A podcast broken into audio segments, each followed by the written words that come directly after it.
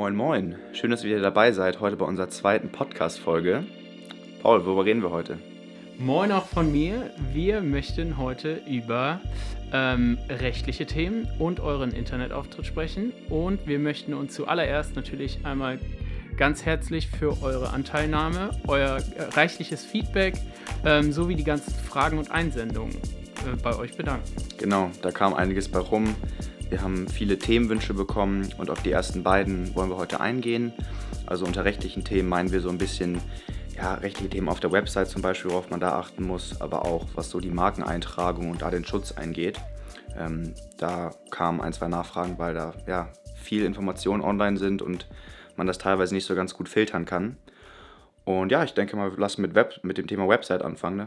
Genau, euer Internetauftritt, euer, eure Außenwirkung. Ähm, über die wollen wir heute ein bisschen sprechen, nachdem wir euch ja äh, letztes Mal so arg angestachelt haben, auch anzufangen. Ähm, wollen wir heute auch ein bisschen formulieren, wie, wie solch ein Anfang an aussehen kann. Und ja, da finden wir, ist die Webseite auf jeden Fall einer der ersten Schritte. Und da möchten wir natürlich unsere Erfahrungen mit euch teilen. Und genau, zuallererst ist uns natürlich wichtig, wir sind von niemandem gesponsert. Wir geben auch keine Kaufempfehlungen in dem Sinne, sondern möchten einfach nur über unsere eigenen Erfahrungen sprechen und euch da ein bisschen Einblick geben, wie wir das so machen. Und ja, wir möchten im nächsten Schritt über die ähm, Baukastenanbieter für Webseiten, namentlich Wix und Squarespace sprechen. Genau, ist ganz interessant. Paul und ich haben nämlich unsere beiden Webseiten ähm, unabhängig voneinander gebaut. Also er hat die mit Wix gebaut, ne? ich habe die mit Squarespace gemacht und haben da ja beide unsere Erfahrungen gesammelt und glauben, dass es vielleicht hilfreich ist, wenn, wenn man das mal kurz zusammenfasst, wie die sich auch unterscheiden, was auch vielleicht ähnlich ist. Denn ich glaube, viele stehen da vor dem Schritt zu überlegen, gut, wie baue ich denn jetzt die Seite? Also suche ich mir jetzt irgendjemanden, der das für mich coden kann oder entscheide ich mich für so ein Baukastensystem? Und ich kann echt sagen, also das schreckt am Anfang erstmal ab, so ein Website-Ding, weil da denkt man, oh Gott, auf was, was muss ich alles achten? Was für Seiten habe ich denn? Was für rechtliche Themen muss ich beachten? Aber im Endeffekt ist es, machen echt diese, diese Seiten, diese Baukastensystemseiten machen einem es wirklich einfach. Klar, man muss sich da reinsetzen. Und ähm, ja, ich habe davor, bevor ich überhaupt angefangen habe, die Seite zu bauen, auch erstmal mich hingesetzt und überlegt, okay, was muss überhaupt auf diese Seite? Also was braucht man? Was sind so da Punkte, Paul? Was denkst du, die man auf jeden Fall bräuchte? Also natürlich ist es cool, euch, ähm, dass ihr euch am Anfang hinsetzt und überlegt, was muss überhaupt alles rein und euch auch ein bisschen ähm, darüber im Klaren werdet, ähm, was rechtlich alles mit rein muss. Eine gute Struktur ist natürlich, wenn ihr so ein bisschen Portfolio mit drin habt, wenn ihr was über euch drin habt, dass ihr rechtliche Punkte nicht vergesst. Dazu gehören zum Beispiel das Impressum ähm, Tommy steckt da mehr drin. Was, gehört da noch zu, Tommy? Genau, du hast gerade schon angesprochen. Also Impressum ist sehr, sehr, sehr wichtig. Also bevor ihr mit der Seite online geht, muss Impressum und Datenschutzerklärung ähm, und ein Cookie-Banner auf jeden Fall vorhanden sein. Es gibt nämlich ja, so ein paar Abmahnanwälte, die da draußen unterwegs sind, die sich halt Webseiten anschauen. Und wenn ihr kein Impressum habt, dann kann es halt richtig Ärger geben. Muss man direkt irgendwie 500 Euro blechen. Das ist nicht so cool. Von daher Genau, Impressum muss eigentlich deinen Namen beinhalten, deine Anschrift und deine Kontaktinformationen. Vielleicht auch, ähm, wenn du Umsatzsteuer ausweist, auch deine Umsatzsteuer-ID oder eine Umsatzsteuernummer. Und ja, Datenschutzerklärung kann man jetzt, glaube ich, nicht so pauschal zusammenfassen. Das ist auch immer von jeder Seite her unterschiedlich. Ne? Also je nachdem, ob du zum Beispiel, du hast ja auch bei dir einen Vimeo-Player drin oder YouTube-Player mit eingebunden. Ja, also man muss auch dazu sagen, ähm, lasst euch davon nicht erschlagen. Da gibt es auch von den Anbietern selber, sowohl von Wix als auch von Squarespace, Space super viele How-To-Tutorials. Ähm, da gibt es super viel Content zu auf ähm, YouTube, aber auch total viele Blogs, wo wirklich das super erklärt ist. Wir müssen auch an der Seite, äh, an der Stelle natürlich nochmal betonen, dass wir auch keine Steuerberater oder Rechtsanwälte sind ähm, und unser Podcast im Grunde in erster Linie dazu dient, euch auf, eine, auf gewisse Sachen aufmerksam zu machen. Genau, ja genau, wir können keine Rechtsberatung geben in dem Sinne, aber wir können natürlich von unseren Recherchen äh, unsere Informationen da teilen. Ähm, was tatsächlich bei diesem Baukastensystem wie Squarespace und Wix ganz cool ist, dass ihr auch darüber eine Domain direkt bekommen könnt und eine E-Mail-Adresse auch. Also das wird dann mit Google G Suite bei Squarespace auf jeden Fall verbunden. Da hat man dann eine eigene E-Mail-Adresse, die dann auch mit der Website-Domain einhergeht. Domain kostet, meine ich, so 18, so 18, 20 Euro im Jahr. Mhm. Und preislich sind die, glaube ich, auch gleich. Ich glaube, man zahlt bei Squarespace all in mit E-Mail-Adresse, mit Domain so um die 240, 250 Euro im Jahr. Ja. Ähm, aber dafür bist du halt auch fully covered. Und Kundenservice ist echt immer gut erreichbar über so einen Live-Chat. Die sind da mega cool drauf und, und können auch auf deine Seite zugreifen. Wenn irgendwelche Probleme sind, dann helfen sie dir da. Und ja, das ist bei Wix, glaube ich, ähnlich, ne? Ja, also bei Wix mit der E-Mail, ähm, ich selber ähm, habe das mit einer eigenen E-Mail-Adresse äh, verknüpft. Also du kannst entweder deine E-Mail mitbringen oder es gibt, meine ich, auch äh, die Möglichkeit, dort eine E-Mail zu kriegen. Ansonsten mit der Domain ist es so ähnlich wie bei äh, Squarespace. Du hast äh, wie so oft äh, verschiedene Pakete auch bei Wix. Ich habe jetzt dieses Paket für Unternehmer und Freelancer, da bist du, glaube ich, bei 12,50 Euro im Monat und da hast du im ersten Jahr deine Domain mit drin. Also für das erste Jahr ist die kostenlos. Und ähm, danach musst du halt schauen. Also das wird sich im preislichen Rahmen ähnlich wie, wie Squarespace bewegen. Genau, achtet da auf jeden Fall auch. Manchmal gibt es so ganz coole Angebote, Deals, irgendwie die ersten drei Monate 50% off. Da gibt es immer wieder was. Oder welche Werbecodes. Ich glaube, man kann sogar auch teilweise Freunde werben. Also genau, schaut da mal ein bisschen nach. Es gibt natürlich noch viel mehr Anbieter. Wir haben uns jetzt halt nur für diese beiden entschieden, deswegen können wir nur von den beiden auch berichten. Ähm, Genau, äh, noch zurück mal zu den rechtlichen Themen. Was auch noch sehr, sehr wichtig ist, ist ein Cookie-Banner-Hinweis und der auch akzeptiert werden muss. Das ist auch gern so ein Thema, was, welches Anwälte halt sehr, sehr feiern, dich da abzumahnen. Also genau, es gibt online so ein paar Seiten, ähm, wo man sich die Inhalte für eine Datenschutzerklärung auch ziehen kann und die dann halt individuell anpasst. Also du musst dann halt deine Informationen da anpassen. Das Beste ist natürlich, wenn ihr ähm, euch da irgendwie rechtlich beraten lasst. Ne? Kostet natürlich ein bisschen Geld. Aber ich glaube, da kann man online ganz gut schauen und sich da auch ja, Sachen zusammenkopieren von anderen Seiten. Das ist, glaube ich, darüber sprechen zwar nicht viele, aber ich glaube, das ist schon gängig, dass man auf anderen Seiten natürlich schaut, okay, was haben die, was kann man da vielleicht äh, benutzen und mit rüberziehen auf deine Seite. Ne?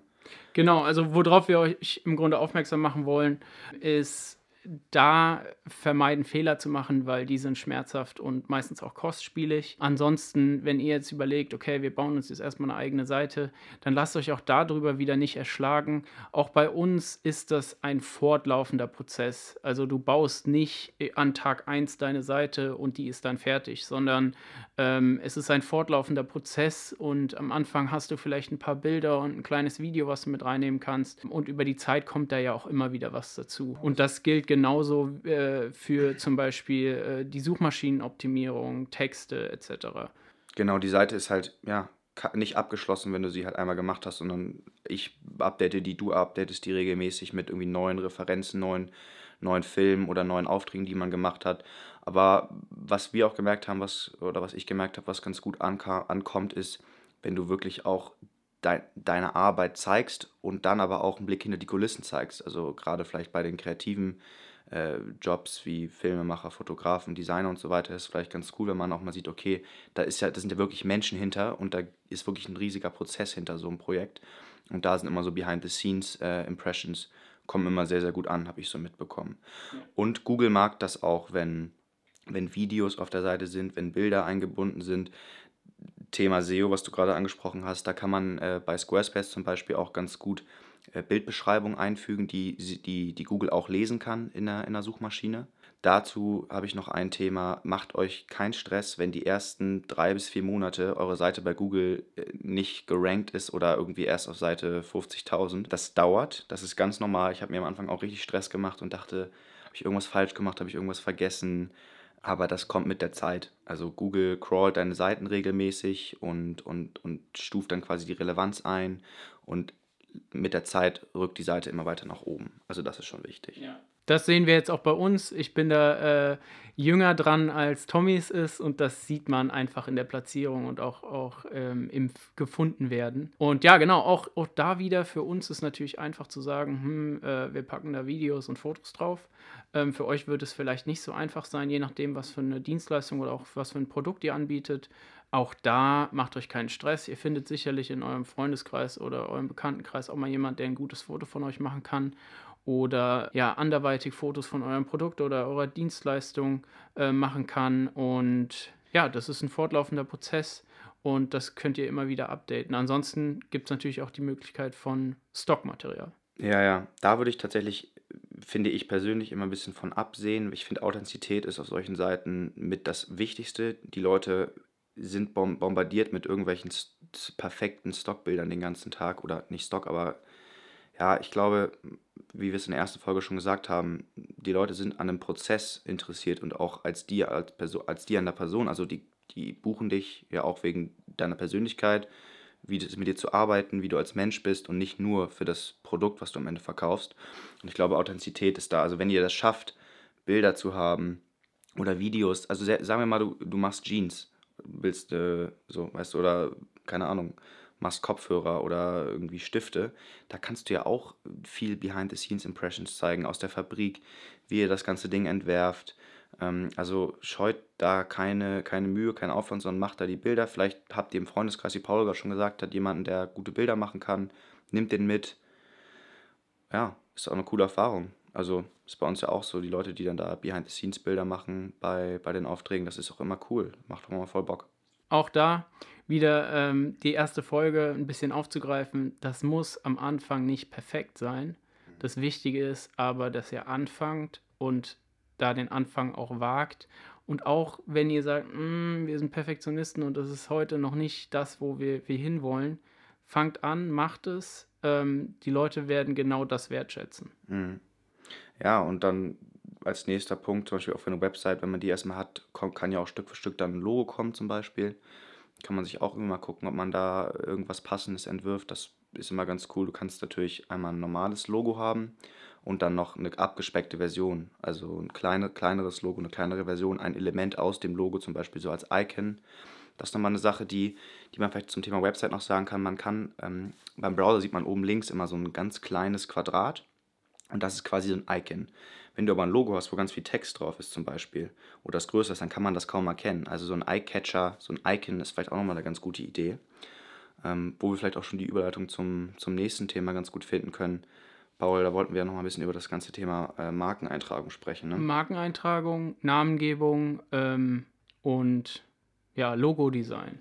Hm, wie siehst du das mit, mit dem Namen? Also was ist da so deine, deine Einschätzung? Was sollte man da, was sollte man da achten? Was gibt, kann man da vielleicht nochmal für Tipps geben? Thema, die, Thema Name ist natürlich immer ein großes Ding, wo man sich auch früh schon drauf festlegen muss oder sollte, obwohl man vielleicht gar noch nicht so genau weiß, wo die Reise hingeht.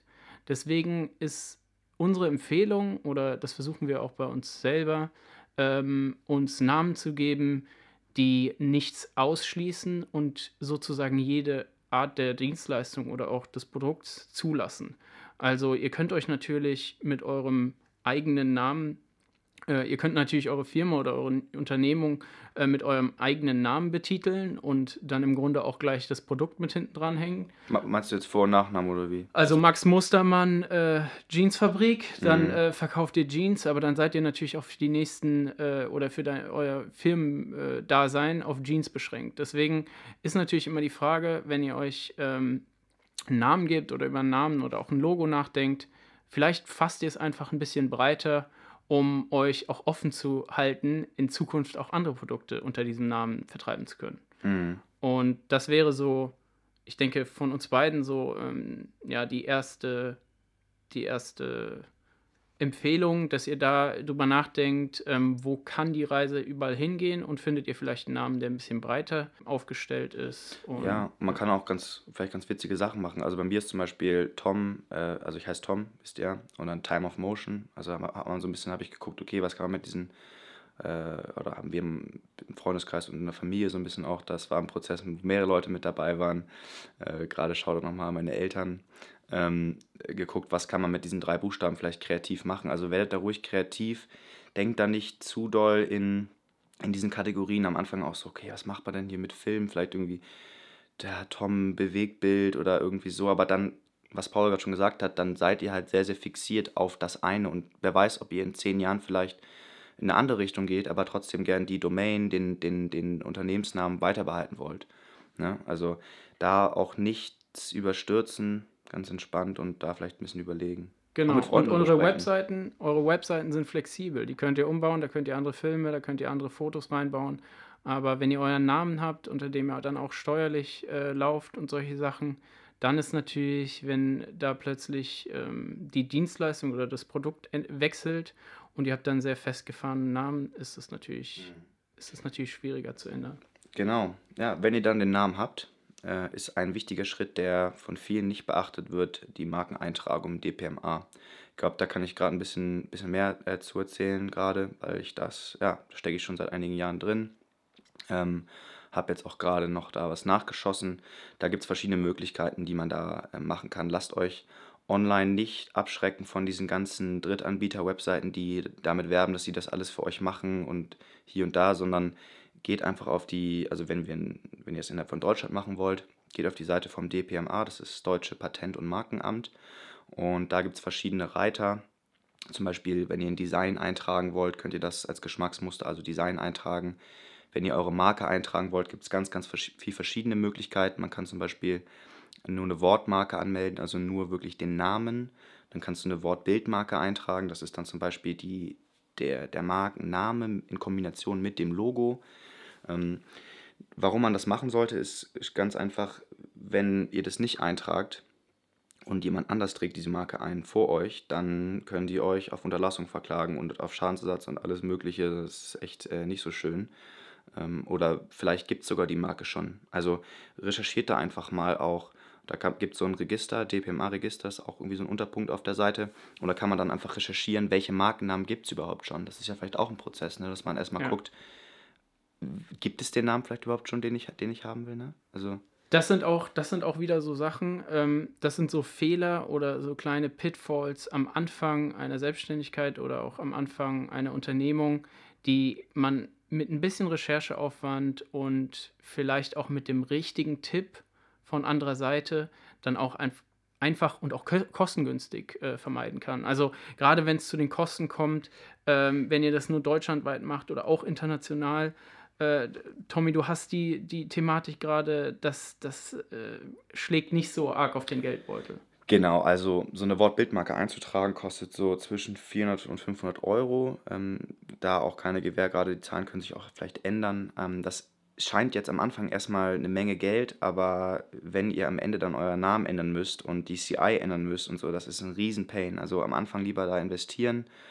Das ist ein deutschlandweiter Schutz dann kann man, wenn man das in Deutschland eingetragen hat, auch über das DPMA sich die Marke auch international schützen lassen.